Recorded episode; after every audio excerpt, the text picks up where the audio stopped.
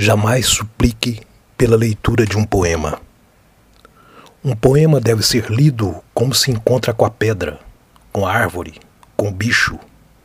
Esses encontros da ordem dos enlaçamentos, a eclosão da paisagem e das composições da paisagem à nossa frente. Jamais um poema deve ser lido se o autor do poema suplica, pede, implora essa leitura, como se fizesse genuflexão diante do leitor. A árvore não pede para ser vista, nem o bicho, nem a pedra, nem a paisagem e as suas composições de paisagem.